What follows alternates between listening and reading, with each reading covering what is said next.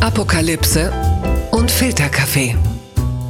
Die frisch gebrühten Schlagzeilen des Tages. Mit Mickey Beisenherz.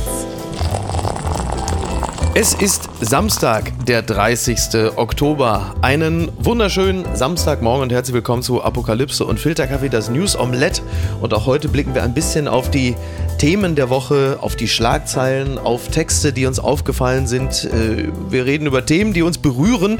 Und in dieser ja doch sehr spektakulären Jubiläumswoche hatten wir schon einen Soziologieprofessor, wir hatten eine Bundesverdienstkreuzträgerin und jetzt haben wir quasi den Bundeskanzler von Fernsehdeutschland. Er ist äh, der, der, der Kopf hinter dem Produkt Joko und Klaas. Er ist der Moderator von Late Night Berlin. Er ist äh, ja die Speerspitze der Troika, Baywatch Berlin. Der lange Rede, kurzer Sinn. Klaas Häufer Umlauf ist da. Hallo. Hallo, Miki. Danke für die Einladung. Oder, oder wie bei Lanz und Brecht. Klaas, wo erwische ich dich gerade? genau, und dann sagt äh, Brecht immer, äh, ich bin die ganze Zeit zu Hause, mein Leben ist ganz langweilig. Aber das sagt er eigentlich äh, äh kokett. Mhm denn er beschreibt sein langweiliges Leben so, als müsse es sonst der Wahnsinn sein. Ja. Weil er entspannt sich praktisch in seiner selbstgewählten Langeweile. Ja. Und das ist eigentlich ja nur so eine, so eine äh, Angeberei mit zwei Phasen. Ja, ja. Wie toll es sonst ist und wie wirklich die ganze Welt nur an ihm zerrt. Aber jetzt, ja. da man ja ein Buch schreibt, begebe ich mich in mein selbstgewähltes Schweigekloster und nur du, lieber Markus, äh, zapfst mir ab und zu mal ein paar meiner Gedanken ab. Meinst du, das ist so eine, meinst du, das ist so eine alltagstaugliche Variante von äh, mach dich nicht so klein, so groß bist du nicht? Ja, es ist, also, ich, also mir kommt so vor, aber ähm, ist ja auch nicht schlimm. Genau. Also du erwischt mich gerade in Berlin. Ich sitze hier in einem fensterlosen Raum und ähm, Insofern kann ich mich gut äh, auf dich konzentrieren. Fensterlos, das hat so ein bisschen was von Oldboy, ne? Aber ich hoffe, dass. Äh, ja, ja, das hat hier auch ein bisschen was von äh, Gummizelle, weil ähm, hier so akustische Bauten drin sind und das sieht so ein bisschen ausgepolstert aus. Ach ja, hier. guck, da siehst du. Dann kommen wir mal hierzu. Die Schlagzeile des Tages. Die Zeit, und die sind nicht die einzigen, die das melden, schreibt, SPD-Vorsitz Norbert Walter Borjans tritt als Parteivorsitzender ab. Der Co-Parteichef der SPD, Norbert Walter Borjans, will sich im Dezember nicht zur Wiederwahl stellen. Seine Mission sei erfüllt, sagte er in einem Interview. Zitat, mit dieser Mission bin ich so weit gekommen, dass ich sagen kann, jetzt sollen mal Jüngere ran, denn es ging ja ein bisschen darum, die Partei zu einen und wieder nach vorne zu bringen. Und ich glaube, da kann man sagen, das haben sie tatsächlich, also Saskia Esken, er, Klammer auf, und ein paar andere, ja, jetzt ganz gut hingekriegt. Und die Frage ist, wer folgt? Ja, wer folgt, das wird man sehen. Ich glaube, das ergibt wahrscheinlich auch noch ein bisschen die nächste Zeit. Also wahrscheinlich, wer überbleibt. Ne? wer überbleibt. Also für mich wäre ja der natürliche Kandidat für den, also ja, zunächst einmal muss man ja sagen, äh, bevor man schon wieder als misogynes Schwein abgestempelt wird, Theoretisch könnte es ja auch Saskia Esken alleine fortführen. Äh, es gab ja mal Zeiten, in denen die Doppelspitze jetzt nicht äh, das Gewohnte war. Von daher muss ja nicht zwingend ein Mann jetzt auf äh, Norbert Walter Borjans folgen, aber gesetzt den Fall, dass die Partei sich nochmal anders aufstellt oder womöglich ja sogar Saskia Esken ein Ministerinnenamt bekommt, was mhm. ja durchaus das möglich ist. Das meinte ich so ein bisschen damit. Es, ja. Gibt ja, es gibt ja noch so ein paar Ämter, auf die man vielleicht ein bisschen entspannter Zugriff hat innerhalb der SPD, mhm. Die aber trotzdem dafür sorgen, dass da jemand im Wind gehalten wird, ja. der aber auch was zu tun hat. Ja. Zum Beispiel Parteivorsitzender. Ja. Und das ist natürlich, ist es ein, jetzt umso mehr ein wichtiges Amt, ist ja klar. Aber klar. jetzt geht natürlich das so los, wer kriegt welches Amt und mhm. wie viele überhaupt und das Kanzleramt und auch das ähm, äh, Kanzler äh, Kanzleramts äh, im, im, Ministerium gibt es ja auch noch. Genau. Und die beiden sind dann ja schon mal eigentlich besetzt und dann ja mal sehen, wie viel dann noch so ist. Ähm, ich, ich weiß es nicht so richtig. Ich glaube, da wird es sich vermutlich ergeben. Aber interessant fand ich bei Norbert Norman Walter Borjans, ja. dass er ja auch gesagt hat, er ist eigentlich nicht mit dem Ziel angetreten, jetzt Karriere zu machen damit. Mhm. Ja. Und deswegen sieht er das jetzt auch für seine Mission für abgeschlossen an. Und da dachte ich mir, ja, der hat sich das halt wahrscheinlich auch nicht so gedacht. Also wer hätte damit rechnen können, ja dass nochmal eine Karriere winkt auf mhm. einmal. Mhm. Also als er angetreten ist, hat er sich bestimmt nicht überlegt, dass das nochmal so eine Art große Verantwortung wird irgendwann. Ja, vor allen Dingen auch einmal wurde so das dann das. Und auch noch so eine, so eine exponierte Stellung, beziehungsweise dann auch noch so eine Art Heldengeschichte. Also, dass du dann rausgehst ja? und am Ende dann auch noch irgendwie der Vorsitzende einer solch strahlenden SPD sein würdest, das war ja vor anderthalb Jahren nun wirklich nicht absehbar. Ein bisschen hört man das vielleicht so raus, ne, dass man, äh, dass er auch so das Gefühl hatte, oh, das wollte ich jetzt nicht, was habe ich denn da jetzt so versehentlich noch so auf meine alten Tage einen Erfolg angezettelt. Ja. Und jetzt muss ich das vermutlich noch zehn Jahre verwalten, wenn ich mich jetzt ganz dumm anstelle. Ja. Und dann lieber jetzt die Jüngeren ranlassen. Und das muss ich ja auch sagen, finde ich ja eine ganz schöne Ansage, jetzt zu sagen, Total. also das war jetzt nun alles besonders genug, wie wir uns in den letzten Jahren hier organisiert haben. Offenbar ja hat das gut geklappt und ja. es waren alle damit zufrieden und auch gegen alle Unruhen, die durch Gespräche innerhalb des Willy Brandt Brandhauses so stattgefunden haben, hat man sich am Ende dann doch durchgesetzt und zeigt Einigkeit und so. Und dann zu sagen, so, das ist jetzt wirklich mal ein bestelltes Haus. Ja. Ist doch schön. Einigkeit und ein Recht auf Freiheit, äh, das nimmt er sich jetzt. Er ist ja übrigens, er ist ja 69 Jahre alt oder wie man in der CDU sagen würde, ich bin jung, ich will gestalten. Und äh, das ist ja, aber interessant ist ja übrigens diese, ist ja eigentlich übrigens mal aufgefallen, was, äh, das fand ich bemerkenswert, was übrigens auch ein bisschen darauf hindeutet, dass er eigentlich die große Karriere nicht mehr im Blick hatte. Norbert Walter Borjans, also Angela Merkel macht die Raute, Olaf Scholz hat sie jetzt geerbt von ihr. Norbert Walter Borjans wusste bis zum heutigen Tage nichts mit seinen Händen anzufangen. Wann immer er bei Presseterminen steht, fummelt er sich selbst an den Fingern rum, wie einer, dem man frisch die Hände angenäht hat und der fühlen will, ob äh, bereits die Nerven äh, langsam sich ausgebildet haben. Das ist ein äh, Problem, was ich insofern nachvollziehen kann. Ich hatte das eine Zeit lang mal, als ich eine, eine Band, äh, oder habe ich ja immer noch, aber als ich die wirklich so aktiv Schöne hatte. Grüße an Mark Tavasol, der jetzt davon erfährt. naja, sie spielen ja als Gloria auch jede Woche bei mir in der Sendung. Insofern fühlen wir uns natürlich noch sehr verbunden. Wir haben aber nun einfach lange keine Tour mehr gemacht und so. Mhm.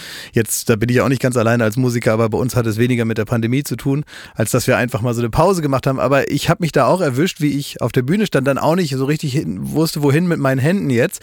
Das ist auch aufgefallen, da kann man sich immer noch so ein bisschen am äh, Mikrofonständer festhalten. Und das hat ja jetzt, haben ja die mhm. äh, Generalsekretäre ganz gut gemacht, dass die so Mikrofonstände hatten. Die sahen ja. mal auf den Fotos aus wie so eine A Cappella-Band. Ach so, geil. Äh, wo einer Stimmt, den Bass ja. macht ja. und äh, einer singt und einer macht Ufter Ufter, so wie die Prinzen früher. Ja. Und da ähm, äh, her kam dann auch mal innerhalb der Band die Idee, und das könnte man ja bei äh, Norbert Walter Borjans auf seine ja, letzten Tage als Parteivorsitzender noch machen, ihm irgendwas in die Hand zu geben. Zum Beispiel ein Fahrrad, das er schiebt. Oder Messer und Gabel. Das ist eine so. geile Was Idee. er einfach eigentlich. mit dabei hat, ja, dass man ja. weiß, da hat man was zu tun. Ach, schöne Idee. Vor allem, wie du sagst, wie die da stehen, wie die Coalition Harmonists, ne? Eigentlich eine schöne Vorstellung. ja. Übrigens, Veronika der Lenz ist da.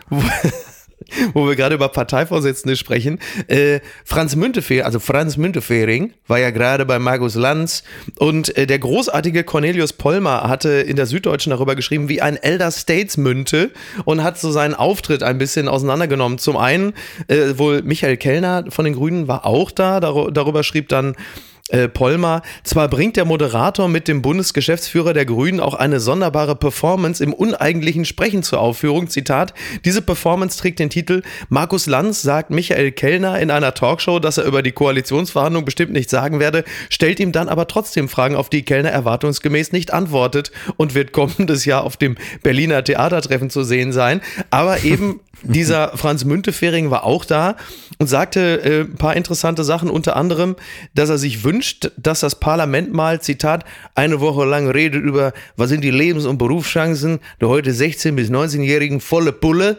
Und das ist natürlich schon wieder die Sprache von Franz Müntefering, die ja sehr lange ja auch das politische Deutschland geprägt hat. So nach den Koalitionsverhandlungen damals sagte er, jetzt äh, richtet wieder nach Blut, Schweiß und Tränen, aber besser wie nach vollgeschissene Buchsen. Und das ist ja so die Sprache, die fehlt mir ein bisschen. Ja, der hat es immer auf den Punkt gebracht und das natürlich auch immer alles so gemeint. Ähm ich hatte mit ihm damals in seinen letzten Tagen als Parteivorsitzender, das war 2009, als Frank-Walter mhm. Steinmeier ja. ähm, äh, Kanzlerkandidat war und dann ein zu dem Zeitpunkt historisch schlechtes Ergebnis eingefahren hat. Ja.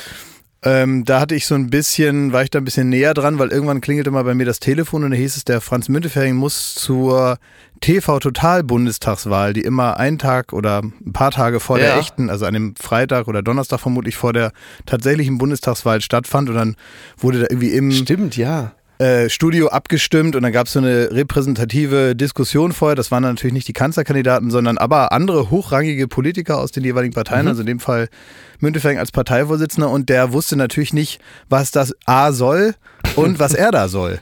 Und dann ähm, aus irgendeinem Grund klingelte dann bei mir das Telefon und da war einer seiner Mitarbeiter dran und hat gesagt, ja, der Franz soll dahin und ähm, der weiß nicht, was das soll. Dann habe ich so erzählt, was das vielleicht sollen könnte. Ja. Und dann irgendwann hieß es, Moment mal. Und dann war so das Telefon weg. Hier ist der Franz. Was soll ich da? und äh, dann habe ich äh, da so ein bisschen erzählt, was, was das bringt und ich fand es eigentlich mhm. eine gute Sache, ja. Also ja. jetzt klingt es so ein bisschen lustig, aber das war ja eigentlich nicht schlecht, tatsächlich mal nicht Preaching to the Choir zu betreiben, sondern auf einem wahrlich ungewohnten Sendeplatz äh, mal über die anstehende Bundestagswahl zu sprechen. Äh, das war schon ganz gut und dann endete es damit, dass ich dann so damit hingefahren bin, um ihn, ich weiß nicht was, zu zeigen, wo die gerade oben sind. Ja, aber wie lustig. Und da war ich dann mit da und äh, was ich dort äh, schön fand, und das hat jetzt eigentlich mit der eigentlichen Sendung gar nichts so zu tun, aber das hat man bei ihm gemerkt, wirklich die, die politische Leidenschaft äh, nicht nur in der Freude und im Engagement, sondern auch im Ärger. Damals war das große ja. Problem, das hat er ja bei Lanz auch nochmal gesagt, dass die Genies Lafontaine und Gysi da also die Linke aufgespaltet mhm. haben und letztendlich, und das war auch das große Problem da in dieser Bundestagswahl, Absolut. dass ähm, der komplette Wahlkampf der Linken eigentlich nicht gegens äh, gegnerische politische Lager ging, sondern eigentlich darum zu erklären, dass die Sozialdemokraten gar nicht genau. so links sind. Ja. Und damit hatten am Ende beide nicht viel in der Hand, ne? Genau, so rumste halt, rumste richtig rein. Und das hat ihn geärgert da. Hat er gesagt, ja, ich habe so eine Wut im Bauch auf den Gysi. An den schön, Satz ne? kann ich mich noch erinnern. Also es ist so, ähm, äh, Polmer schreibt in der Süddeutschen unter anderem, das ist äh, einfach so ein schöner Text, das hagere Gesicht von Müntefering ist in solchen Momenten durchzogen von staatsmännischer AD Gravitas. Man könnte sofort die Rückseite einer 2D-Mark-Münze damit prägen. Dann lacht er wieder und schaut unverwandt wie eine Bauchrednerpuppe. Er ist einerseits ein ziemlicher Has-Been, ein sicher ehrenvoll ausgeschiedener.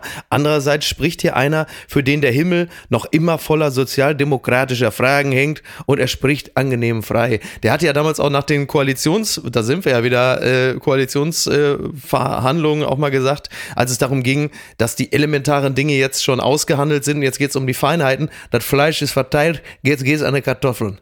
So, und, und das ist, das ist die, das ist die Müntesprache. Ne? Ja, und es gab ähm, einen Satz auch an dem Tag, das war nämlich ganz interessant. Äh, auf der Hinreise gab es also, war eher konzentrierte Stimmung, mhm. aber auf der gemeinsamen Rückreise war es dann etwas gelöster. Der Krawattenknoten ja. war äh, geöffnet.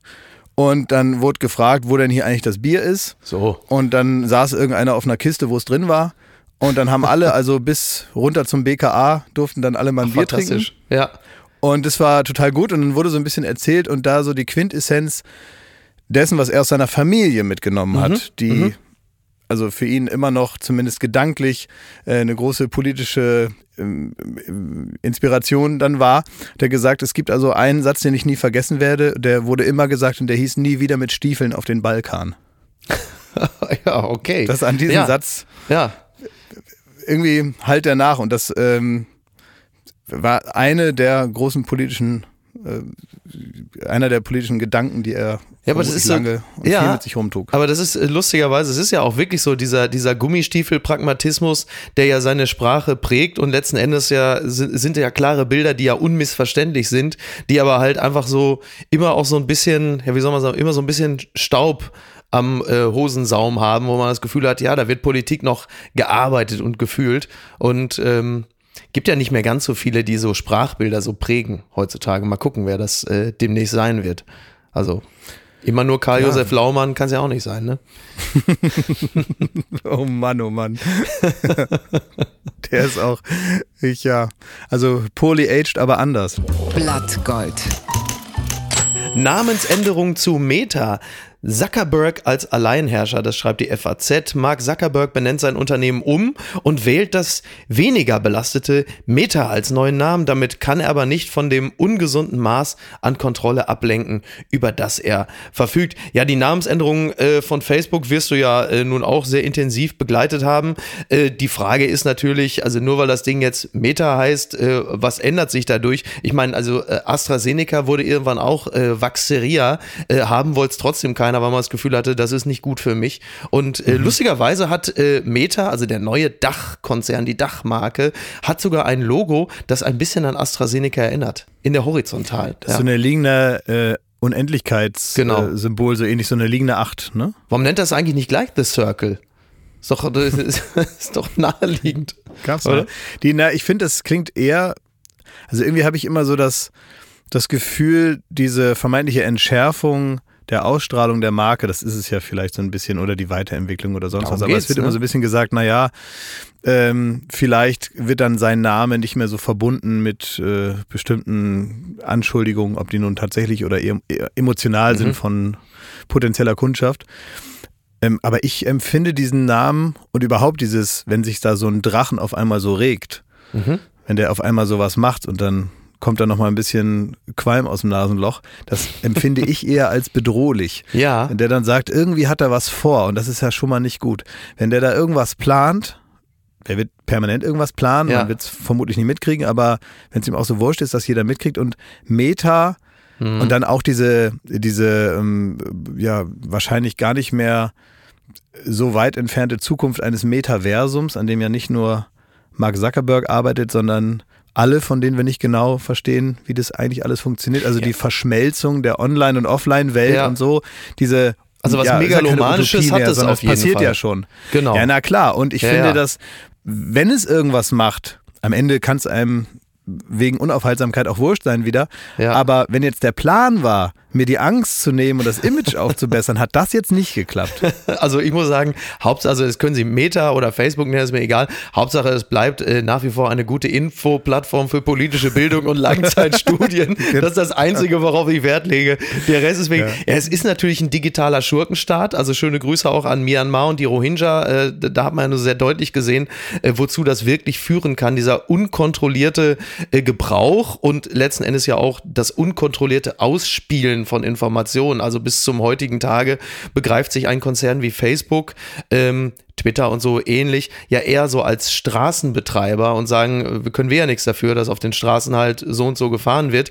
Ähm, auf der anderen Seite ist natürlich die Kontrolle von Inhalten äh, wie eine Redaktion mit einer Schlussredaktion, einer Chefredaktion äh, in der Umsetzung ja nahezu unmöglich. Aber es ist so wie es jetzt gerade sich darstellt, äh, mitunter ja wirklich äh, volksverhetzend, staatszersetzend, demokratiegefährdend, tödlich im Zweifel.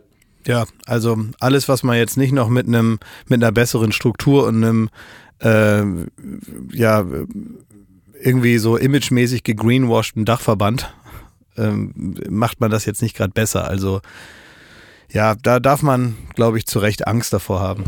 Unterm Radar ist äh, der Tod von Erna de Vries. Und äh, Oliver Polak hat einen wirklich tollen Gastbeitrag in der Süddeutschen geschrieben. Meine Zirkusfreundin Erna. Für sehr viele Menschen war Erna de Vries Zitat, die Auschwitz-Überlebende und eine der allerletzten Zeugen der Wahrheit. Für mich war sie wie eine Tante. Und er beschreibt halt einfach, wie, wie Erna de Vries für ihn äh, war dort in, äh, im, im Großraum äh, Osnabrück. Tante Erna aus Laten mit ihrem Ehemann, mein Vater aus Papenburg, weitere jüdische Familien aus dem Emsland. Diese Generation raufte sich nach dem Krieg zusammen, um nochmal neu zu leben. Jüdisches Leben zu ermöglichen in einem Land, in dem man die Juden hasste. In einer Gegend, in der jeder jeden kannte. Tante Erna, geboren in Kaiserslautern, begleitete 1943 sich ihre Mutter freiwillig ins KZ Auschwitz. Da war sie 19. Ihr Vater war zuvor verstorben. Und er zitiert unter anderem die letzten Worte von, von Ernas Mutter im KZ. Du wirst leben und allen erzählen, was sie mit uns gemacht haben. Und das hat sie dann auch in den Jahrzehnten danach gemacht. Sie äh, ging in Schulen. Sie saß unter anderem auch mehrmals in der Sendung Markus Lanz beispielsweise hat sehr viel für die Aufklärung getan und hat, wenn ich mich nicht irre, 2014 das Bundesverdienstkreuz bekommen. Jetzt ist sie gestorben und äh, ist in diesem Jahr die zweite sehr bekannte, populäre, was für ein Begriff, aber ich sage es mal, doch populäre kann man schon sagen, Auschwitz- bzw. Holocaust-Überlebende nach äh, Esther Bejarano. Und auch da stellen wir fest, es werden naturgemäß weniger, die noch wie die Mutter von Erna de Vries sagte, erzählen können, was damals geschehen ist. Ja, das äh, ist wahrscheinlich mit nichts, äh, mit nichts zu ersetzen. Dieser persönliche Kontakt und auch dann die Weiterverbreitung, dann wenn man dann hört, dass also es ist ja schon wirklich eine unglaubliche Leistung, ja. äh, nicht nur dieses Leben zwangsweise geführt haben zu müssen und das dann unter schlimmsten ist ja glaube ich beim beim beim beim Todesmarsch dann befreit worden von mhm. den Alliierten, also ja wirklich, wirklich bis zum, zum, zum, bis zur allerletzten Minute eigentlich dieser kriegerischen Auseinandersetzung, ähm, die dann auch noch teilweise in den, in den einzelnen Regionen ja immer noch weiterging, wo man eigentlich wusste, ja. das ist jetzt eine Frage der Zeit. Und dann, das ist die, die, die eine Sache. dann aber selber noch die Verantwortung zu spüren, dieses schreckliche Leben, was man führen musste, eigentlich mehr oder weniger jeden Tag wieder aufzufrischen mhm. und diese, diese, diese, diese, diese große Moral, wo auch immer die bei diesen Menschen ja. herkamen.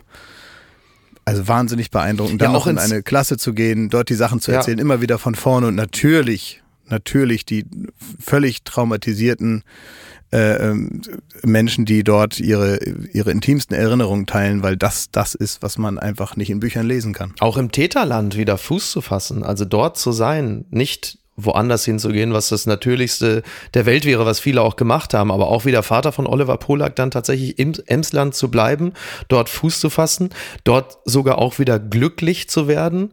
Ähm, denn ähm, Oliver Polak beschreibt sie äh, auch als, als fröhliche Frau, die an sehr vielen Dingen Spaß hatte. Er äh, hat ja gesagt, sie sei, wenn auch nicht die leibliche, aber für ihn wie eine Tante gewesen. Und er beschreibt wirklich sehr, sehr schön. Ich, sieben Jahre alt, sie 60. Ich spielte ihr mit meinem selbstgebauten Playmobil-Zirkus Nummern vor. Sie saß dann wie eine gleichaltrige Spielfreundin da und war begeistert. Mein Blick fiel immer wieder auf die Nummer auf ihrem Unterarm. Obwohl es mir niemand erklärt hatte, verstand ich es. Es war dieses Fühlen, Mitfühlen. Ich war umgeben von diesen Leuten. Ich bin mit ihnen erwachsen, aufgewachsen, zusammengewachsen und beschreibt dann eine sehr schöne Szene. Ich werde den Tag nicht vergessen, als sie mich mit ihrem mintgrünen Mercedes 280e und ihrem Neffen auf dem Rücksitz abholte und wir gemeinsam in den Zirkus Krone gingen, der in Apenburg gastierte. Erna kaufte mir an diesem Tag mein erstes Cornetto-Eis. Als Erna unten an der Haustür klingelte, hatte ich meinen Kassettenrekorder im Flur aufgebaut und spielte ihr stolz den Hit Erna kommt von Hugo Egon Balder vor. Gefiel ihr. Ihr gefiel eh vieles. Das ist, das ist ja. so, ja. Ähm, ja, sehr, sehr schön, sehr herzlich geschrieben. Ja, also ja. fand ich auch einen ganz schönen Text ja. äh, von, von Oliver Polak. Ähm, und ja, und um, umso, also irgendwie gibt es jetzt natürlich dann so eine, so eine größere Aufgabe der, du nachfolgende Generation, vielleicht die Generation, die selber noch äh, ja die Möglichkeit hatte, solche ja. Menschen zu treffen, dass man hoffentlich natürlich auch nicht mehr aus, aus, aus allererster Hand, aber dass man probiert, diese Erfahrung, die man dort äh, gehört hat, dass man das weiterträgt und dass ja. man nicht aufhört, das weiter zu vermitteln. Und ich, ich war mal äh, mit einem ich habe mal Theater gespielt mit einer Jugendtheatergruppe und äh, das war ganz schön. Da waren wir in, in Polen dann mehrere Wochen und äh, da war es eigentlich so nebenbei, ist es uns eigentlich so erzählt worden alles. Wir waren dann im, im Warschauer Ghetto, haben da was aufgeführt. Das hat mich in meinem mhm. Alter damals natürlich nicht so interessiert. Ich wollte dann irgendwie Theater spielen, Leute kennenlernen und mal gucken, was da los ist. Und es äh, kam uns eigentlich so im Alltag, wurde uns mal immer berichtet, übrigens das Haus, in dem wir sind, da ist das und das. Ah ja, okay, ja, alles, ja. sind wir ja schon drei Tage, ist ja interessant. Und dann wurde das alles mal so erzählt und irgendwann hieß es, und morgen schauen wir uns dann mal was an und dann fahren wir nach Auschwitz und da kann man, kriegt man alles mal erklärt, wie das war und so. Das ist wahrscheinlich der eindrücklichste mhm. Ausflug und den, den ich vorher gar nicht einschätzen konnte. Ne? Für mich war das erstmal, hieß es, bitteschön, wir waren noch sehr, sehr, sehr jung und hieß es, na, dann machen wir mal einen Ausflug und gucken uns mal was an. Und das werde ich mein Leben lang nicht vergessen und das ist un, un, unersetzlich und das muss man natürlich in, in all seiner Schrecklichkeit, die das eben beinhaltet, wenn man das weiterträgt, muss man das äh, weitermachen. Gerade wenn man das jetzt in unserer Generation so, so mitbekommt, ja. wie eben. Ja, durch das, durch das, durch das Aussterben dieser Generation der Zeitzeugen wird die Wahrheit, was wir natürlich in den letzten Jahren immer mehr merken und das wird in Zukunft sicherlich noch häufiger passieren, wird die Wahrheit plötzlich wieder verhandelbar. Dann ist plötzlich alles eine große Westin-Lobby, wo jeder irgendwie was gesehen oder gehört haben will und sagt, ja, vielleicht war es auch völlig anders. Und das ist natürlich ein, das, das wird nochmal ein Riesenproblem werden. Je größer die nicht nur zeitliche, sondern auch emotionale Distanz zu diesem äh, Jahrhundertverbrechen wird, desto ähm, mehr mehr Stimmen wird es geben, die sagen, ja, das muss man sich vielleicht auch nochmal ganz anders anschauen, weil halt eben keiner mehr da ist, der sagen kann, so jetzt haltet mal alle die Schnauze. Ähm, ich glaube ja nicht, was ich gerade hier höre. Und, ähm, ja, aber auch, auch ähm, Olli Pollack hat da aus seiner Kindheit erzählt, es kommt auf die Erziehung an. Ja, ja, absolut. Ja. Übrigens, wir alle haben eine Mama und einen Papa und ja. äh, die meisten haben Kinder und viele werden noch Kinder haben und das sind Werte, man muss das nicht alles im Einzelnen erklären. Ja. Ähm, aber um irgendwann die Wahrheit zu glauben, äh, ist man gut beraten, gut erzogen geworden zu sein, dann ist man auch bereit, die Wahrheit zu glauben. In ja. den allermeisten Fällen. Ich glaube, um die Wahrheit zu glauben, muss man von seinen Eltern ähm, vorbereitet werden. Und das nennt sich Erziehung. Und ich glaube, da muss man ansetzen, wenn man am Ende wenn man am Ende keine Generation erschaffen will von Menschen, die dazu nicht in der Lage sind, weil das den Eltern vielleicht egal war. Äh, was Erziehung äh, angeht, äh, da, kann man sich übrigens bei Olli Polak grundsätzlich immer nochmal den einen oder anderen zusätzlichen Gedanken machen. Es gibt ja, ist ja gut erzogen worden. Es gibt im, es gibt im Süddeutsche, ja, ich kenne seine Mutter, es gibt im Süddeutsche Magazin auch an diesem ja, die, Wochenende. Die, die Stories kenne ich auch. Ja, ja, es gibt einen tollen Text über ihn. Also es gibt so ein Langzeitporträt, das heißt der Ruhestörer. Und wo wir gerade dabei sind, ähm, nun ist es ja kein Geheimnis, dass äh, Oliver Polak einer meiner engsten Freunde ist und äh, ich freue mich natürlich, dass es diesen Text im Süddeutsche Magazin gibt, weil ähm, er halt einfach natürlich eine schillernde Figur ist, wie es sie nur wenige in Deutschland gibt und ich äh, immer finde, dass man solche Leute echt feiern muss. Der ja übrigens, wie ich finde, immer seine stärksten Momente hat, wenn er mit Liebe und Zuneigung über Themen spricht oder schreibt, wie wir ja gerade sehr, sehr deutlich gesehen haben.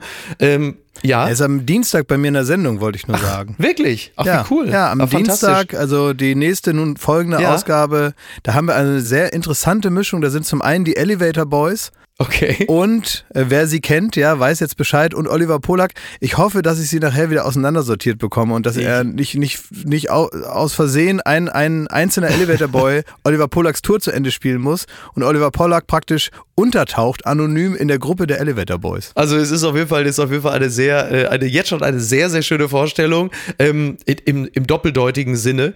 Äh, also der Ruhestörer passt natürlich insofern perfekt, als der Autor dieses Textes im Süddeutschen Magazin ich glaube, diese kleine Episode aus Paris noch gar nicht kannte, als Olli Polak am Place de la Concorde in einen Brunnen stieg, um dort für Instagram nackt ein kleines Video zu drehen und nach anderthalb Ich zeig's am Dienstag, versprochen. Ah, ich zeige dieses Video am Dienstag. Für, für alle, die das jetzt sich ja. auf dem großen Monitor ja. mal angucken wollen, ja. weil das lohnt sich. Ich zeige es am Dienstag, ich verspreche es euch. Also ich will nur so viel sagen, Olli Polak war, als ich äh, mit meiner Tour live in München spielte und wir hatten ein wirklich ein tolles Ensemble auf der Bühne. Olli Polak hat es mit seiner unnachahmlichen Art äh, fertiggebracht, für ein paar Augenblicke den Bergdoktor Hans Siegel gegen sich aufzubringen und zu vergrätzen. Liebe Grüße an dieser Stelle. Ich glaube, ich glaube, dieser, dieser zwischenzeitliche Zorn ist verflogen, aber ähm, ich, ich freue mich sehr, ich freue mich sehr auf die Sendung. Die unbequeme Meinung. Wir sind heute sehr süddeutsche lastig, aber ich, es tut mir leid, Sie haben halt einfach wirklich speziell an diesem Wochenende die interessantesten Sachen geschrieben. Es ist uns kein Anliegen, ist ein Text von Hilmar Klute. Und die Frage ist, wann, wann erscheint endlich der Roman zum Klimawandel? Okay, Gegenfrage, warum sollen Schriftsteller mehr machen als gute Bücher schreiben? Das Ganze geht ein bisschen davon aus, äh, dass Bernd Ulrich von der Zeit ähm, die Frage stellte, wann jetzt endlich der große Roman zum Klimawandel kommt. Jetzt weiß man natürlich von Bernd Ulrich, er hat eine große äh, Nähe, äh, nicht zum Klimawandel, sondern zu den Klimaaktivisten, hat ja ähm, mit Luisa Neubauer zusammen ein Buch geschrieben und aus seiner Warte natürlich absolut nachvollziehbar, dass dass er diese Frage stellt. Äh, Hilmar Klute antwortet. Ähm, ich ich habe das mit äh, riesigem Vergnügen äh, gelesen. Er schreibt, das Reden über Literatur ist seit einiger Zeit wieder aufgeregt und aufgeladen. Einerseits, weil alles nur noch aufgeregt und aufgeladen ist. Andererseits, weil einige Menschen derzeit wieder vieles von der Literatur fordern. Die einen möchten, dass literarische Texte mit der Sprache eine Gerechtigkeit herstellen, die wünschenswert ist, die es in der Wirklichkeit aber leider nicht immer gibt. Andere wünschen sich, dass Autoren möglichst rasch und eindeutig die Karten auf den Tisch legen, wie sie zur Genderfrage stehen, welche Kerben die Corona-Maßnahmen in ihren inneren Bildschirm geschlagen haben. Dringend erwartet wird unterdessen auch endlich der Roman zum Klimawandel. Und er stellt die Frage, äh, muss Literatur das eigentlich leisten? Muss nicht, aber kann. Also ich meine, das ist doch die große Frage über allen künstlerischen Ausdrucksform, ja. oder? Ob ja. es eine gesellschaftliche Verantwortung oder vielleicht auch Informationspflicht oder eine Emotionalisierungspflicht äh, gewisser äh, versachlichter Themen, die vielleicht ohne dass durch Kunst in uns Empathie ausgelöst wird, gar nicht so nah an uns herankommen mhm. und ist dann der Künstler in der Pflicht, das herzustellen und so weiter. Also ich weiß es nicht, keine Ahnung, wenn da einer Lust zu hat, äh, dann kann er das machen. Es gibt bestimmt auch schon den ein oder anderen dystopischen Roman, wo. Ja, was äh, ist ja mit Dirk Rossmann? Der hat doch seine ganzen Oktopoden-Bücher da geschrieben. Das gibt's ist doch, hier, ja. So, oder hier, der Schwarm. So, ja, bitte. Da, da geht's, da geht's zumindest mal darum, ist jetzt kein klassisches äh, Klimawandelbuch, aber es geht zumindest mal darum, was passiert, wenn die Welt kurz mal sagt, Momentchen mal, ich ja. habe hier auch noch was zu melden. Du hast ja gerade da mitgespielt, ne? Äh, ja. In der, in ja, der genau. Verfilmung. Wie war's? Mhm, genau, ja, ja. Bitte? War, war gut, ja, war, war, war witzig, war so ein, ähm, also alles in Italien gedreht worden, also die ganze Welt, es war ein internationaler äh, Cast aus allen möglichen Ländern zusammengecastet. Und äh, von Japan bis Finnland war alles vertreten. Und wir haben dann in Italien so getan, als wären wir in Norwegen. Das war heiß in erster ja. Linie ja. im August. Und äh, das war zwar im Studio, aber trotzdem sehr heiß noch. Und ich äh, kann jetzt alle italienischen Schimpfwörter vom ersten Aufnahmeleiter. Silenzio totale, Cazzo, Stronzo, Vaffanculo. Und aber auch wirklich erst dann, auch wirklich, wenn erst, da habe ich ihn gefragt, sag, sind die Leute hier, wenn du die jedes Mal als verrückte Vollarschlöcher mhm. bezeichnest, so. nehmen die das nicht persönlich hier? Und er sagte, wenn man das nicht macht, reden sie weiter. Sind es Dinge, die du und, äh, ähm, da als also Unternehmenskultur über italienische Sets gelernt und es ist sind es Dinge, die du jetzt in die Florida TV mitnehmen wirst als neue äh, implementierte Unternehmenskultur? Na, ich, ich, ich glaube, es funktioniert nicht. Aber ich äh, glaube, das wird eine ganz sehenswerte Serie. Ich habe da keinen, habe da nicht, nicht wahnsinnig viel zu tun. Ich durfte da so mitmachen und ab und ja. zu sage ich auch mal was. Aber im Wesentlichen sind das äh, richtige Schauspieler, die da die Hauptparts übernehmen und das tut der Serie extrem gut. Und äh, da gibt's äh, jetzt eine erste Staffel, vielleicht auch noch eine zweite. Es ist äh, das Buch, was man kennt. Ähm, und ich glaube, spektakulär umgesetzt. So genau weiß man das ja immer nicht, weil vieles ja eben tatsächlich nicht echt da ist. Ja. Ähm, also verrückt gewordene Wale kann man, also mit Dressieren kommt man da nicht weit. Da muss man schon mal an den Computer. Ähm, äh, Klute, um den nochmal zu zitieren, auf das Thema zurückzukommen, schreibt unter anderem, man könnte ja die Forderung nach einer Klimakrisenliteratur spaßeshalber mal ernst nehmen und sich dann vorstellen, welche Art von Erzählung eigentlich dabei herumkommen soll. Es würde, wenn es nach dem Begleitmusikwunsch der Aktivisten geht, tatsächlich eine Literatur der Misere entstehen. Jeder Roman müsste doch ein hoffnungsloses Endzeitpanorama entfalten Zeiten in der Klimadiskussion sind Utopien nicht sehr populär.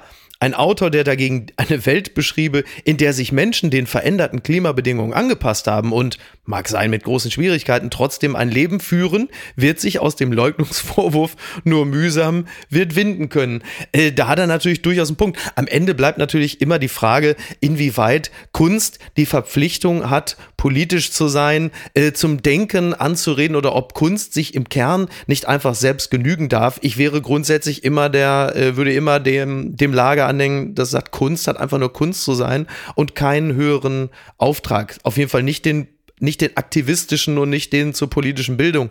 Also ich meine, Banksy ja, stößt ja mal den ein oder anderen Gedanken an, um jetzt mal so im Bereich der, äh, naja, der Wandtattoos zu bleiben, aber trotzdem. Wandtattoos. Aber ich glaube, jeder, der das möchte, im Sinne seiner eigenen Definition seiner Kunst, die er machen möchte, hat dazu die Möglichkeit und das passiert ja eben auch. Aber ich glaube nicht, dass man äh, finde auch nicht, dass man die Forderung danach stellt, aber es geht ja letztendlich nur darum, einfach das Thema wieder auf, aufs ja. Parkett zu bringen. Es ist, wie ich finde, eigentlich eine ganz angenehme Provokation.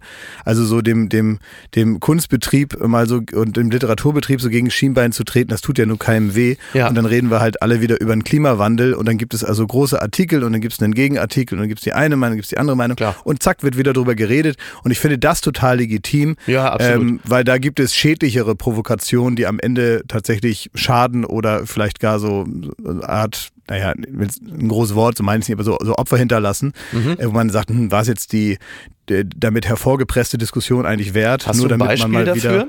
Hast du ein Beispiel dafür? Ich weiß nicht, wenn du jetzt jemanden persönlich angehst, wenn es jetzt wirklich darum mhm. geht, jemanden namentlich persönlich anzugehen, eigentlich nur äh, im, im Willen, teilweise passiert das ja auch in Talkshows, da werden ja. so zwei hingesetzt in der Hoffnung, da kommt Krawall auf, weil man am Ende das Thema mal groß mhm. machen möchte. Und das geht natürlich am besten über einen Konflikt. Das ist so ein bisschen so menschgewordenes Clickbait. Das gibt es ja auch in bestimmten Zusammenstellungen von äh, Diskussionen, von denen man vorher schon weiß, das ist keine Diskussion, da fahren äh, zwei Autos aufeinander zu und in der Mitte macht es Peng und darauf wartet ja. jeder. Ja. Ähm, und trotzdem hat man dann das Thema, und das ist dann vielleicht so das letzte Ehrbare daran, dann doch nochmal groß gemacht, wenn es denn wichtig ist. Und äh, das ist vielleicht nicht immer immer das Thema wert, wenn man schaut, was für Verletzungen es dann hinterlässt. Ja. Wenn man aber den Literaturbetrieb äh, so als Gefäß hernimmt, um mal ein bisschen Stress zu machen, äh, in diesem Fall, jetzt in diesem ganz speziellen, ja. äh, da gibt es ja auch durchaus äh, noch, noch konkretere und dann auch ernsthafter zu äh, besprechende Diskussionen gerade. Ähm, aber in dem Fall finde ich es ganz gut, weil das einfach ein Thema präsenter macht. Sehr gut. Ja. Warum nicht? Kann man doch drüber sprechen. Und ähm, ob es dann am Ende jemand äh, schreibt oder nicht, ja. wurscht, ne? Dann ja, haben klar. wir schon drüber geredet. Also äh, letzten Endes. Ich weiß nicht, also und ein, ja. ein letzter Gedanke vielleicht noch ganz kurz. Ich finde es, ähm, äh, also fiktionalisiertes äh, Klima, und das hast du ja gerade, das Problem hast du ja gerade angesprochen, es geht ja momentan erstmal um eine ganz andere Akzeptanz und das finde ich ja, das ist ja so schön herrlich sachlich, diese Forderung von Fridays for Future und von nahezu allen KlimaaktivistInnen, dass ähm, die, die, die Forderung ja so schön simpel ist. Akzeptiert ja. einfach die auf dem Tisch liegende, für jeden mhm. klar erkennbare Wahrheit. Ja. Wir brauchen da, nee, wir brauchen eigentlich gar nichts, um es noch hoch zu jazzen, weil das Thema ist so klar ja, und so deutlich. Absolut. Wir brauchen eigentlich keine Kunst, um es interessant zu machen, weil das Interessante ist die Bedrohung, die von der Faktenlage ausgeht. Ja. Und ich weiß nicht, ob Fiktion äh, äh, diesem Thema dann keinen Bärendienst erweist, wo man immer denkt, naja, jetzt trenn bitte mal die Fantasie vom mhm. Tatsächlichen, dann ist der Klimawandel ja gar nicht so schlimm. Also das lässt so viel Platz für Relativierung von Menschen, die das sowieso gerne tun und die haben es schwerer mit Fakten. ähm, wir waren gerade schon bei Stress, deswegen äh, nutze ich mal diese moderative Brücke. Bitte empören Sie sich jetzt. Der Fall Drachenlord, ein jahrelanges Martyrium in Deutschland und niemand hält es auf. Das ist ein Text von Sascha Lobo, äh, vor zwei, drei Tagen im Spiegel äh, erschienen, viel beachtet. Der YouTuber Drachenlord wird seit Jahren von einem Mob gequält, bedroht und belästigt. Nun hat er sich gewehrt und wurde zu einer Haftstrafe verurteilt. Ein, katastrophalen Versagen, ein katastrophales Versagen von Justiz, Medien und Gesellschaft. Jeden Tag hetzen Internetmobs in Deutschland unschuldige Menschen in die Verzweiflung und noch weiter, aber noch nie haben sich eine deutsche Staatsanwältin und eine deutsche Richterin faktisch an die Spitze eines hochorganisierten Internetmobs gesetzt und anschließend das Opfer gedemütigt, eingesperrt und gebrandmarkt. Äh, diesen Namen Drachenlord, den habe ich immer mal wieder gelesen. Rainer Winkler heißt er bürgerlich, ähm, scheint ein YouTuber zu sein.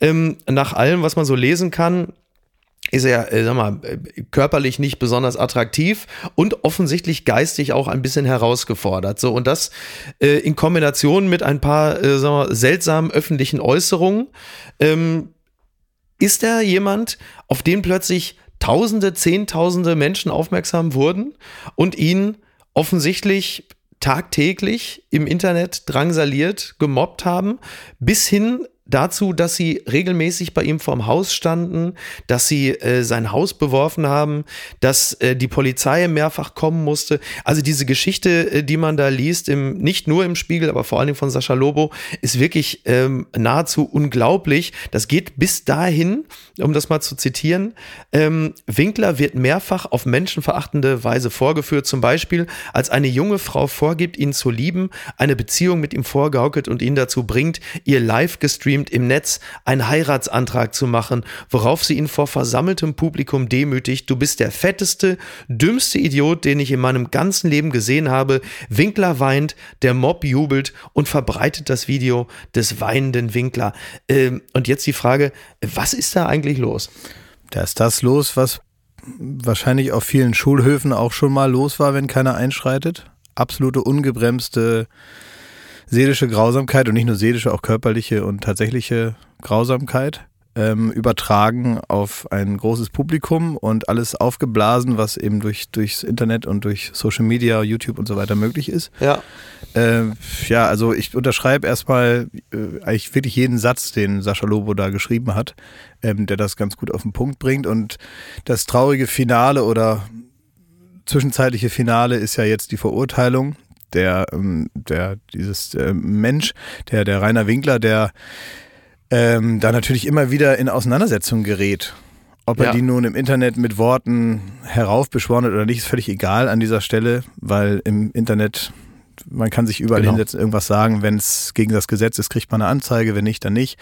Und ansonsten kann man sich darüber ärgern, man kann sich streiten und sonst was. Aber was da passiert, also die Reaktion auf all das, ich kenne natürlich jetzt nicht Klar. jeden einzelnen Vorgang, auch nicht ja. jeden kleinen äh, Mini-Konflikt, der da stattgefunden hat, um das Ganze dann zu einem riesengroßen Konflikt zu verdichten, ja. sondern es ist so eine Art Trend und eigentlich so ein, äh, ja, so ein menschgewordener Shitstorm eigentlich äh, geworden, der eigentlich nur damit zu tun hat, äh, völlig ohne jedes äh, schlechte Gewissen dahin zu fahren. Der genau. hat irgendwann mal seine Adresse, glaube ich, veröffentlicht und dann fahren die Leute dahin und es ist so eine Art Wochenendsport von irgendwelchen ja. äh, äh, Idioten dahin zu fahren und den zu provozieren, bis er ausrastet. Und wenn er dann Was er dann auch getan hat, genau. Naja, klar. Ja, und sie ja, haben ja, auch wirklich förmlich drauf gewartet. Ne? Also du merkst ja, wirklich, das dass ist ja, man kennt das und deswegen genau. meine ich es wie in der Schule. Ne? Also es gibt jemanden, von dem man weiß, der ist vielleicht, hat nicht so eine Impulskontrolle, ist vielleicht, äh, man sagt in dem Fall ja, dass die ganz sachliche Bezeichnung auch stark Intelligenz gemindert. Mhm. Ähm, und lässt sich eben so weit provozieren, dass er körperlich äh, tätig wird und so weiter. Dann wird irgendwann die Polizei gerufen, die stellen fest, das ist jetzt hier faktisch erstmal Körperverletzung. Und es endet damit, dass der ja. dann eingesperrt wird und verurteilt wird äh, von einer Richterin, die, da bin ich mir ganz sicher, die Dynamik äh, dieser ganzen Sache hundertprozentig nicht verstanden hat. Und, ähm, und diesen Eindruck hat man, ja, genau. Ja, ja. naja, den Eindruck ja. muss man bekommen. Ja.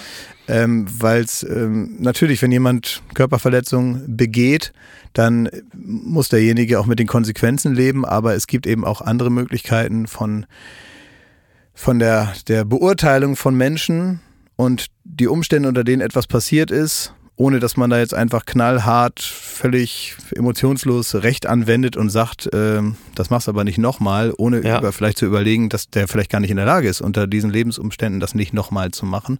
Ja. Und da würde man sich wünschen, wie auch in anderen Fällen, dass es da so, also auch da gibt es ja Sachverständige, das ist wahrscheinlich jeder unter 30, ja. ja der einfach vermutlich. mal, äh, selbst wenn er den Fall nicht kennt, der einfach mal äh, da reinschaut sich einen halben Tag Zeit nimmt und mal guckt, was da los ist, ja. dann wird man das einfach anders sehen. Und das kann man ja auch in die Offline-Welt übertragen. Das ist ja nun nichts, da muss man ja kein ja. IT-Experte sein, um zu wissen, dass man sich auch im Internet äh, äh asozial benehmen kann das muss man einfach übertragen auf normale menschliche Dynamiken und dann versteht man, was da passiert ist. Ja, was, was ich, also ähm, äh, Lobo schreibt ja unter anderem auch, wenn man dem Drachenlord öffentlich zur Seite springt, tauchen verlässlich Leute auf, die vermeintlich freundlich fragen, ob man tatsächlich einen verurteilten Gewalttäter, Rassisten und Holocaustleugner verteidigen möchte, inklusive vorgeblicher Beweise. Oft kommen dort die manipulierten und aus dem Zusammenhang gerissenen Clips zum Einsatz.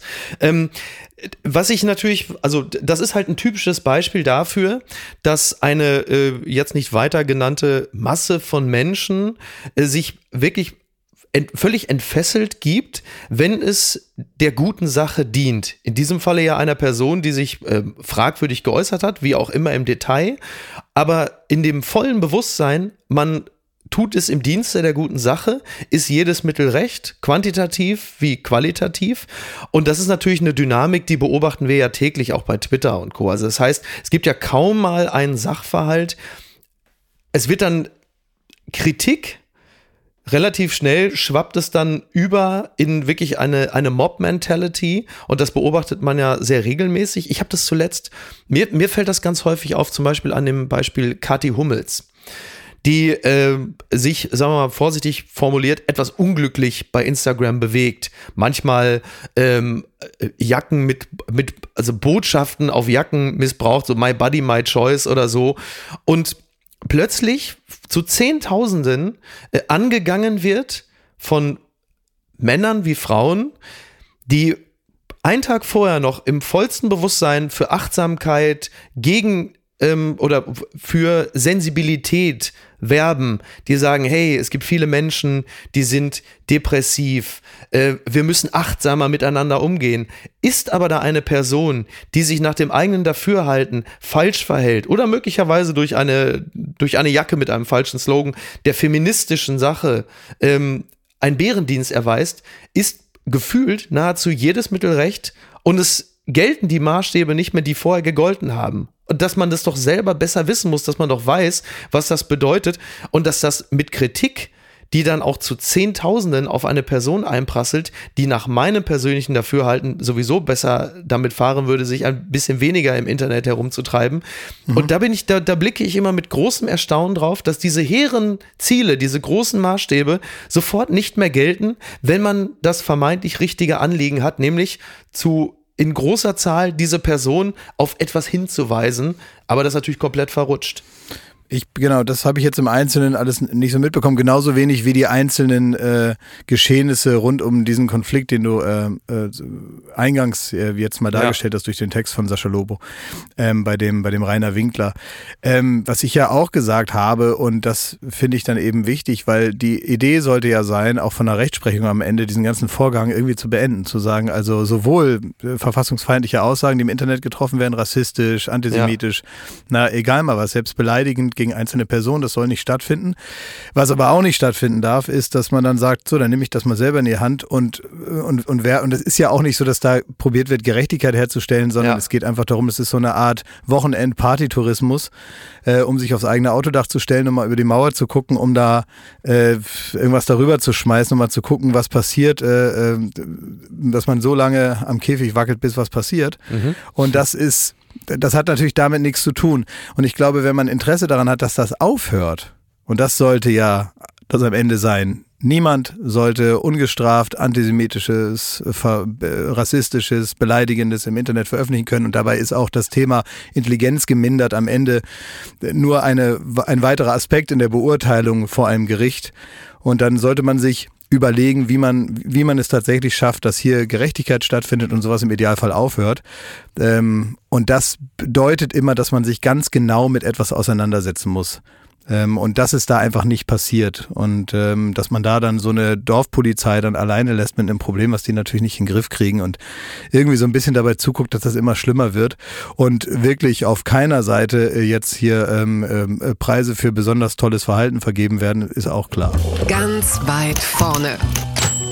Medienkonsum. Kinder spielen offenbar Squid Game nach. Ach, wie schön. Die Zeit schreibt, ja, der Erfolg der Netflix-Serie Squid Game scheint in Kitas und Schulen angekommen zu sein. Erzieherinnen sollen nach den. Ja, Kitas und Schulen, Erzieherinnen sollen nach den Worten Ich töte dich aufmerksam geworden sein. Es war wohl jetzt unter anderem in einer Kita in Pinneberg bei Hamburg, sollen Kinder die blutige Netflix-Serie Squid Game nachgespielt haben. Und es gibt jetzt äh, seitens der MitarbeiterInnen den dringenden Aufruf, lasst eure Kinder nicht diese Serie sehen, auch nicht, wenn ihr dabei seid. Finde ich auch interessant. Auch an deutschen Schulen ist die Serie angekommen. Nach, Aus, äh, nach Angaben des Bayerischen Landeskriminalamtes sind an mindestens drei Grund- und Mittelschulen Visitenkarten aufgetaucht, die den Einladungen zum Squid Game in der Serie ähnelten. Also die Serie Squid Game haben wir ja, glaube ich, mittlerweile beide geschaut. Ich habe mhm. ähm, beim Gucken der Serie auch gedacht, ähm, das muss. Ich habe es nicht ganz geguckt, ich habe es ja. ausgemacht. Achso, okay, okay. Aber ich, also die ganze die ganze Optik, der ganze Style, das, der ganze Look and Feel dieser Serie, da dachte ich schon beim Schauen, es gibt ja manche Dinger, wenn jetzt das Kind vielleicht auf der Couch schläft, ja, und mit so einem, mit so einem halboffenen Kinderauge plötzlich dann doch mal so blinzelt und guckt, wie der alte Narcos guckt. Da denke ich mir, ja gut, schön ist auch nicht, aber es geht. Aber ich habe immer gewusst, es darf auf keinen Fall passieren, dass meine sechsjährige Tochter auch nur eine Minute von Squid Game guckt, weil diese ganze bonbon-bunte Serie und dieses ja teilweise dieser fast kindgerechte Look, ähm, ist aber so zutiefst verstörend, weil es so eine, eine wahnsinnige ähm, Bild-Botschaftsschere gibt dass das mhm. äh, für eine, also ist ja für eine Erwachsenenpsyche schon keine besonders äh, gesunde Serie, aber für ein Kind, glaube ich, so verstörend ist, dass es jetzt halt dann auch mitunter schon zu solchen Ausprägungen führt. Ja, deswegen habe ich gerade so unglaublich nachgefragt. Also ich meine, wie Kita. Ja, Wahnsinn. Also ich meine, ne? irgendwie, ich meine, es gab auch äh, Filme und Serien und Inhalte jetzt ja. wie auch immer gelagert. Ja. Gab es auch schon vor Squid Games, die jetzt äh, vier, fünfjährige nicht unbedingt sehen müssen und bei acht, neunjährigen würde ich auch nochmal ein großes Fragezeichen dahinter machen. Ja. Squid Games gehört auf jeden Fall dazu. Dass sowas natürlich äh, an den Schulen ankommt, ist ja klar, es sind ja Kinderspiele, die ja. da letztendlich ja, gespielt werden Murmeln. mit dann wahnsinnigen Konsequenzen und das so ein ganz, das ist ja nun wirklich ein ich finde es, also ich habe jetzt, bin ja jetzt nicht moralisierend oder so und sage jetzt mhm. Squid Games um Gottes Willen und das macht unsere Gesellschaft kaputt. Ja.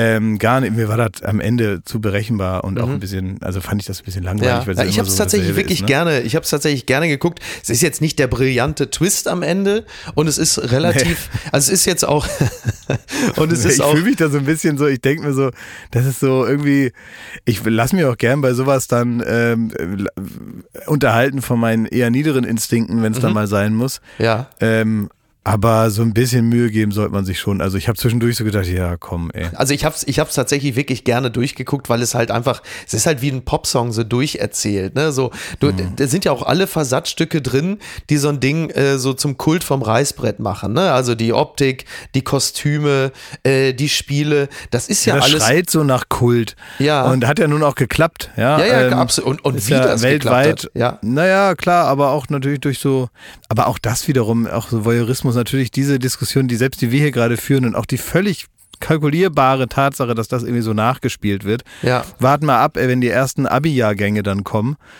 Äh, da gibt es dann auch irgendwelche Mottos, äh, Motti dann immer. Ähm, und Squid Games wird wahrscheinlich das Ding sein jetzt äh, ja. bei jedem Abi-Jahrgang. Klar. Karneval, ähm, 11.11., .11., ne? Also. Ja, so und, und das gehört ja irgendwie dazu. Also insofern ist das alles Popkultur ähm, und vollkommen in Ordnung. Muss man ja nicht alles super genial finden und dennoch ist es okay, dass das gibt. Aber wie bei ganz vielen Sachen, also Hellraiser gab es auch, als ich sechs Jahre alt war, habe ich, ne? äh, ja. hab ich geguckt, habe ich bereut. Freddy ähm, Krueger, ne? So. Nightmare Elm Street 1 bis 7, glaube ja. ich. Habe ich auch geguckt, weil meine Nachbarn oben die ähm, Oldenburgs größte Privatvideothek hatten, weil die jeden Tag zwei Videos ausgeliehen und illegal überspielt haben auf VHS. Und ihren Rest des Tages mit der Katalogisierung dieser Videos verbracht hatten. Und deswegen konnte ich mir also nehmen, was ich wollte. Hab das alles geguckt ähm, und da auch, also einiges war nicht gut. Mhm. Hat mich jetzt nicht zu einem anderen Menschen gemacht, aber hat mich hundertprozentig auch nicht bereichert. Ich habe nur und das führt wiederum zu einem, was man hier und da schon mal gesagt hat heute. Also auch da wieder, wenn man zu, wenn zu Hause alles okay ist, wenn man Angst hat, dass man mhm. das sagen kann und wenn man sowas eigentlich auch nicht gucken darf und wenn man emotional ja. gefestigt ist und eine gute Erziehung äh, äh, genießt und sich wohlfühlt zu Hause und so. Das sind alles so Faktoren, die das Ganze dann jetzt auch nicht ganz so schlimm machen. Aber wenn dann irgendwie einer, weil er irgendwie beim Murmeln verliert, irgendwie eine geknallt bekommt in der Kita ähm, und jetzt nicht vom Erzieher, sondern auch noch um, von seinem besten Freund, ja. Alles nicht so schön. Ich dachte, du wärst längst tot. Wetten das? Nächste Woche Samstag ist es soweit. DWDL meldet viele Stars und eine Baggerwette. Wetten das? ZDF setzt auf ABBA und Helene Fischer. Ja, äh, im, äh, nächsten Samstag, 6. November, ist es soweit. Wetten das kommt zurück als einmaliges. Es ist nicht Goethe, es ist nicht Schiller und es sind aber sind da und Udo Lindenberg mit dem Panikorchester. Auch das Musical von Disneys Eiskönigin wird ein Auftritt. Es ist ja wirklich, ihr redet ja, ihr redet ja bei Baywatch Berlin immer wieder gerne mal darüber, wie so eine Wetten das Sendung früher gelaufen. Ich musste wirklich lachen, als ich die Meldung gelesen habe und als es auch noch hieß, jetzt kommt doch noch ein Teil aus dem Musical, weil ihr glaube ich in der vorletzten Folge noch darüber gesprochen hattet und ja. es ist halt wirklich exakt so. Das ist, Publikums, das ist inszenierte Publikumsbeschimpfung. Ja, wobei man muss muss ja sagen, ist ja gut, dass es nicht jetzt mit, mit, äh, mit Squid Games noch kombiniert wird. So, es ist hier der Jürgen aus Wattenscheid. Er wettet, dass er über 16 Glasplatten laufen kann in 50 Metern Höhe. Davon sind aber nur acht tragend. So, also das ist ja schon mal schön hier. Ich habe hier zehn Murmeln und einen Revolver und da wollen wir noch mal gucken, ob jetzt hier die Michelle. Also das, ähm, ihr seid da, äh, du und Joko. Zumindest äh, steht es hier in der Meldung. Ich hoffe, das ist ja, keine das da Fehl. Steht, ist das wohl so. Ich hoffe, es ist keine ja, das Fehlinformation. Wird auch, das wird bekannt gegeben wie das, da wird man nicht gefragt, da wird einfach bekannt gegeben, wer kommen muss. Also da wird man, das wird man ausgelost wie ja. beim Bürgerrat. Ja. Äh, da kriegt man einfach einen Brief, da heißt es, Sie sind Gast bei Wetten das. Bitte dann und dann da melden. Wie so ein Schöffel. Und dann geht man, und, ja. dann geht man dahin. Das ist also das Hochamt des Fernsehens, da, mhm. da, da, da, darf man selber nicht mitreden. Man wird also bestimmt von ja. Thomas Gottschalk als Gast. Okay. Und wir wurden in diesem Fall bestimmt und deswegen ja. werden wir da sein, ja. Na gut, dann lässt sich das ja nicht, lässt sich das ja nicht ändern, ne? Könnt ihr denn das lässt sich nicht ändern, aber so ist es eben. Ich mach da, ich tue da äh, auch gerne meine Bürgerpflicht und äh, gehe zu wetten das. Ist es denn, äh, ist es denn äh, wenigstens auch Offenburg oder wo ist es?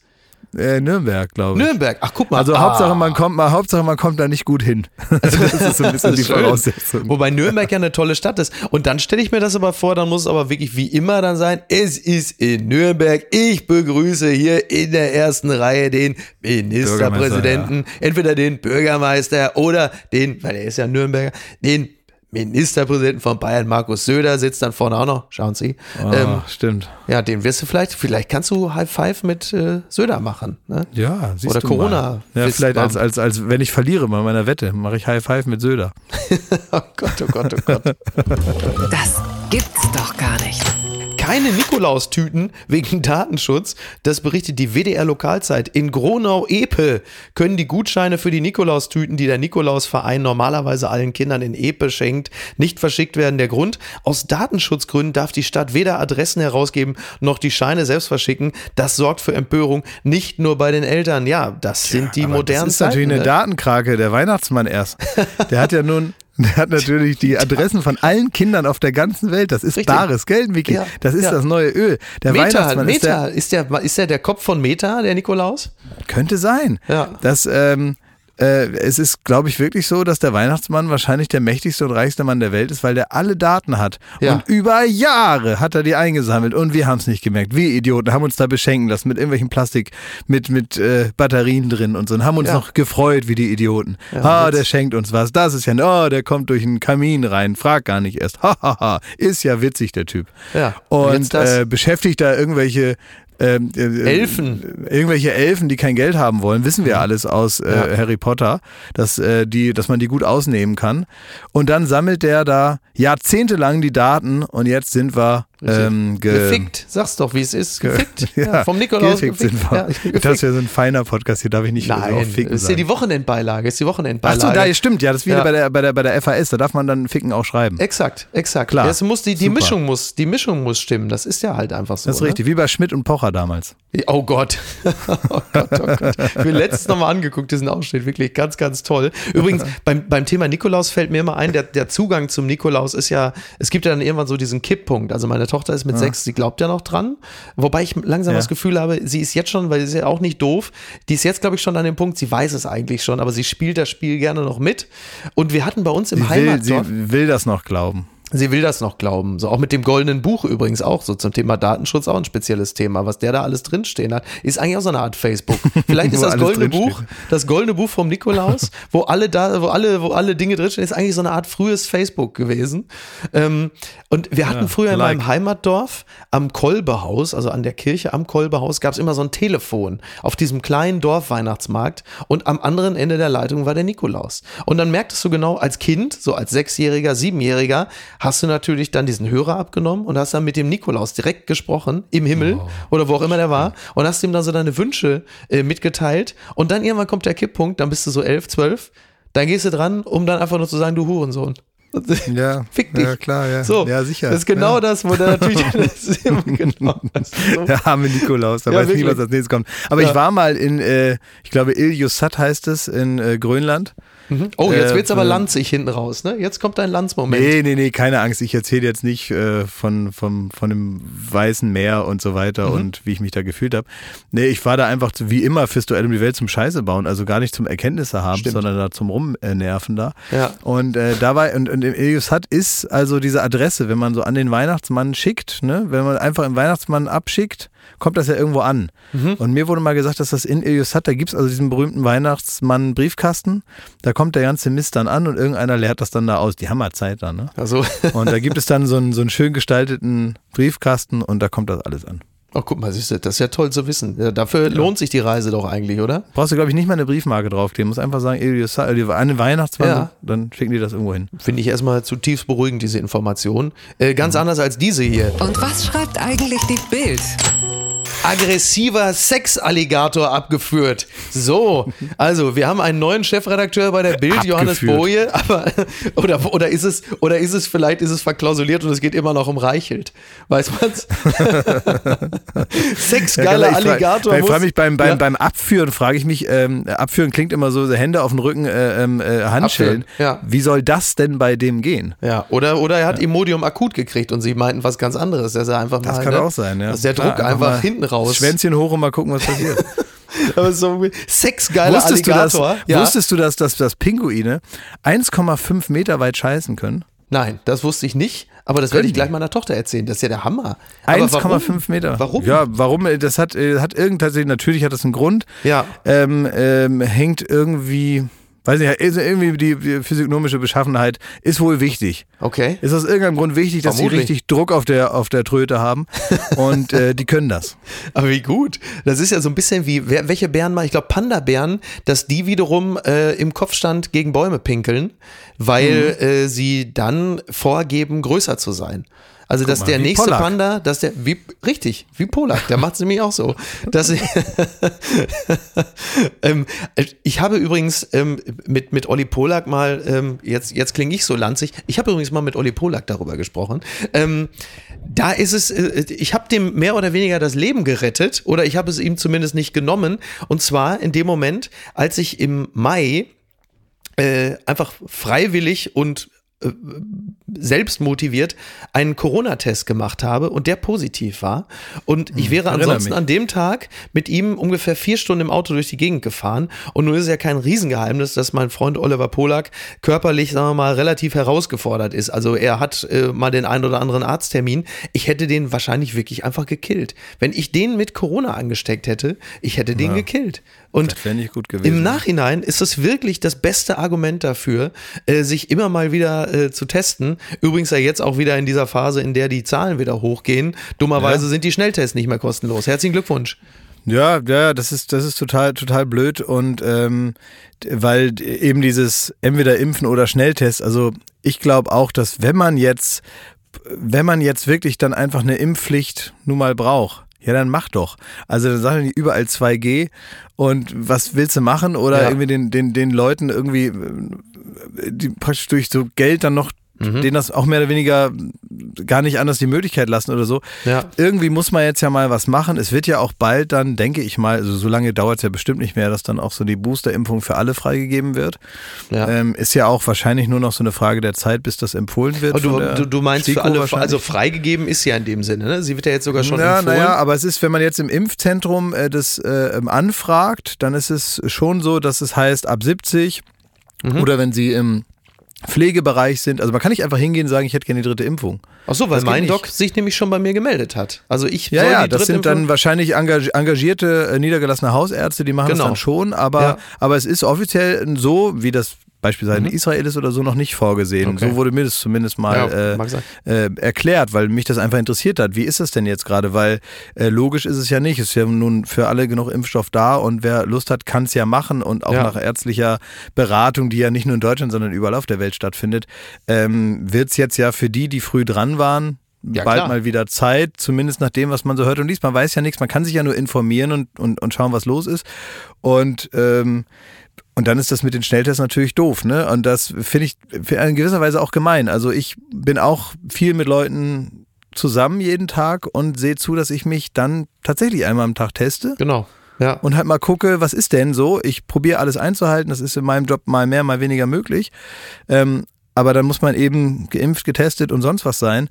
Und das Leuten einfach nicht möglich zu machen und denen dann so ein bisschen das schlechte Gewissen mitzugeben und zu sagen, du bist zwar bist jetzt geimpft, hast alles richtig gemacht, weißt aber trotzdem nicht, ob mhm. du vielleicht für eine Situation, die du da gerade skizziert hast, äh, dann verantwortlich bist und so, ist ja furchtbar. Ja, naja, ich halte es auch nicht für schlau, dass man jetzt in dieser Situation die Schnelltests äh, nicht mehr kostenlos macht. Nee, weil das auch so eine Verzweiflungstat ist, um zu gucken, wie können wir irgendwie so äh, die, die, Schlinge enger ziehen für Leute, um sich endlich impfen zu lassen. Ja, ja meine Güte, ey, dann sagt's doch einfach. Ja, exakt. Also jetzt nervt ja, zumal es so auch nichts bringt. Zumal es halt einfach auch nichts bringt. Das heißt, du machst nee. ähm, diejenigen, die jetzt nicht geimpft sind, sind weitestgehend auch nicht mehr vom Impfen zu überzeugen. Mit Druck schon mal gar nicht Im, ja. Im, Zweifel mit einer Rechtsgrundlage, das mag sein, aber mit Druck nicht. Also wenn, wenn, der, wenn der Supermarkt 2G ist, dann wird es nicht bedeuten, dass jetzt irgendwie, was weiß ich, äh, Ingo aus äh, Südthüringen sagt, na dann lasse ich mich impfen. Der, der schickt natürlich andere Leute los, die für ihn einkaufen gehen, kriegt aber einen derartigen Hass, äh, dass er sagt, ich werde mich erst recht nicht impfen lassen. Er wird sich aber dann auch nicht testen. So, das ist halt das Problem. Also die Leute, ja. die sich, die sich aus Verantwortungsbewusstsein jetzt noch testen lassen würden, werden im Zweifel natürlich dann auch manchmal sagen, weißt du was, äh, habe jetzt gerade nicht die 5 Euro dafür da oder was weiß ich, was mhm. es kostet jetzt. Also schlau ist es. Es ist ein nicht. großes Thema, zu dem ich auch ganz gar nicht so eine feststehende ja, ja. Ähm, äh, persönliche Idee jetzt hätte, wie man das dann alles macht. Ja. Was ich nur weiß ist, und das ist, glaube ich, die Sache, die ich mit Überzeugung sage, ist, dass man in so einer Lage, für die keiner was kann, ja. aber eben vor allen Dingen auch nicht die Bürger, ähm, muss man finde ich, als Regierung dafür sorgen, dass man sich wenigstens umsonst irgendwo testen lassen kann, dass man, wenn man Verantwortung übernehmen will, die Gelegenheit dazu bekommt. Ja, so sieht es nämlich aus. Wunderbare Schlussworte. Ich möchte übrigens an der Stelle noch sagen, weil, weil, äh, weil, ich, so, weil ich so lästerlich über Lanz und Precht gesprochen habe, ich finde den Podcast ja wirklich sehr gut. Ich höre den wahnsinnig gern und ja, äh, höre den auch mit, mit großem Erkenntnisgewinn. Das Einzige, was ich wirklich sehr lustig finde an Lanz und Precht ist, wenn man es gemein verdichten wollte, ist, Lanz erzählt Precht, äh, welche ähm, äh, politisch wichtige Figur er besonders gut findet und Precht sagt ihm dann, warum das Quatsch ist. Also das gab so ein paar Naja, Mal es wird auch äh, teilweise auch ein bisschen so, dass man so darauf wartet, bis man wieder dran ist. Ne? Also ja, ein richtiges ja. Gespräch ist das ja nicht. Aber ja. trotzdem ist es, trotzdem ist es total interessant, finde ich. Und man merkt ja auch, äh, so ist das eben mit Popkultur. Ähm, es findet immer wieder in Referenzen statt, ob in diesem Gespräch oder sonst woanders ja. auch. Ne? Also was, was erfolgreich ist, was ja offenbar Leute interessiert, ich höre es auch gerne. Ja. Ähm, und äh, mein, habe ich ja auch nie ein Geheimnis draus gemacht, sondern auch, ähm, auch wirklich ähm, wirklich oft gerne mag, wie, wie, wie Lanz gerade so in den letzten zwei Jahren seine Arbeit gemacht hat. Also es gibt wenig Sendungen, die ich so gezielt einschalte und ja. auf die ich mich echt freue und Total. auch teilweise richtig eine Befriedigung empfinde, wenn er, manchmal ist es ja so, wie du erzählt hast bei dem, bei dem Michael Kellner, ähm, ist es dann so albern, ne? Ja, Zu ja. sagen, wir führen jetzt hier unser Tänzchen auf, du sagst nichts, ich frage fünfmal, ne? Ja. Ähm, aber manchmal kommen da ja doch Sachen dabei raus. Also man unterschätzt ja äh, die Kraft von Redundanz in so Interviews. also wenn man wirklich sechsmal dieselbe ja. Frage stellt, beim siebten Mal sagt er, ja gut, dann sage ich Ihnen das jetzt fünf. Ja, also, ich sehe es Ihnen an, Herr Habeck, Sie sind, äh, Sie sind sauer. Nein, doch, nein, doch, nein, doch. Ja, aber, aber, aber, aber, durch die, genau, aber durch dieses Nein, doch, nein, doch hat man natürlich als Zuschauer die Gelegenheit, mal drüber nachzudenken und ihn daraufhin beim Nein sagen ja. anzuschauen. Ja. Und dann guckt man, wie genau sagt er das denn jetzt eigentlich? Ist das authentisch? Regt er sich gerade auf? Ist der ertappt und so weiter? Das sind schon Sachen, die interessant sind, das mal so darzustellen. Und ich finde, er macht äh, da wirklich, und jetzt hat sie auch sehr gewandelt, die Sendung und so, aber das war von diesen ganzen Informationsquellen, die man ja braucht, mhm. äh, eine, wie ich finde, ganz wichtige, ich hoffe, die bleibt es auch für andere Themen, dann wenn dann Gottlob irgendwann Corona nicht mehr Thema ja. Nummer eins ist, was ja zwischendurch schon mal so war, vielleicht jetzt nochmal so wird. Mal gucken. Ähm, und äh, das, ja, und bei Podcasts gibt es halt auch, also ja, Das ja. ist auch witzig, ne? Also es also gibt es auch manchmal Sachen, die interessieren mich an dem Podcast, die sind hundertprozentig nicht der Plan gewesen von den Zweien. Genau, ja. die ich mir ja. dann aber gern anhöre. Ja. Äh, die so zwischen den Zeilen äh, läuft einfach ein zweiter Podcast. Exakt. Und das, äh, und ich finde aber beide Ebenen irgendwie gut. Total. Ja, wirklich, wirklich sehr gut. Ähm, mal gucken, ich werde mir jetzt die aktuelle Folge an, aber ich fand es halt so lustig, weil das war wirklich drei, vier Mal.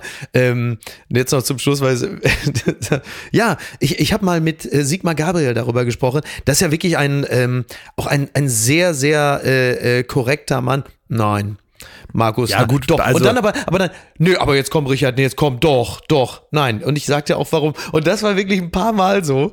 Ähm, ja, aber, ähm, aber das ist ja nun auch, sagen wir mal, da macht es man ihm auch leicht. Also wenn man jetzt sagt, Sigmar Gabriel, netter Typ, ähm, das kann man, kann das kann man, man nicht so stehen lassen. Ja, das, das kann man nach so einem Nachmittag so empfinden, ähm, aber da muss man dann auch mal wie Jan-Josef Liefers mal so eine Schicht im WBH machen. sehr gut, sehr gut. Ähm, Klaas, wir sind, äh, wir sind durch. Ich danke dir ganz herzlich. Ja, und äh, und jetzt mache ich die klassische Lanz-Verabschiedung, aber nur gegenüber denjenigen, die dann bei Lanz so ganz, so nee, nicht ganz rechts, weil da sitzt ja Robin Alexander, sondern ein neben Robin Alexander gesessen der. Mensch. Der da, Mensch. der Mensch immer saß, der, früher, Mensch, der mit dem Unimog durch Afrika fährt, der? Genau. Ja, exakt ja. der. Exakt der, der aber dann äh, 73 Minuten nicht zu Wort kam und wo Lanz Helge Timmerberg. Sagt, Helge Timmerberg, Sie müssen mir unbedingt versprechen, wiederzukommen. Und äh, dieses, dieses Versprechen würde ich dir auch gerne abnehmen. Ähm, ja trotz des doch vergleichsweise großen Redeanteils heute. Also ich komme ähm, äh, gerne wieder, allein schon wegen der ganzen Kohle, die man hier kriegt. Stimmt, ja, wir, wir zahlen richtig gut. Klar, ja, deswegen kommen gut. die ja alle, ne? Und viel Spaß bei, äh, bei Gottschalk. Danke. Ich, kleiner, Tipp, kleiner Tipp von jemandem, der auch mit ihm im Studio war, wenn er anfängt über Jimi Hendrix zu erzählen, einfach. Ja, äh, ja dann hole ich ganz schnell die Gitarre und spiele was laut drüber. Dankeschön. Ciao. Tschüss. Apokalypse und Filtercafé ist eine Studio Bummens Produktion mit freundlicher Unterstützung der Florida Entertainment. Redaktion Niki Hassania. Produktion Laura Pohl. Ton und Schnitt Niki Franking. Neue Episoden gibt es jede Woche montags, mittwochs und freitags, überall, wo es Podcasts gibt.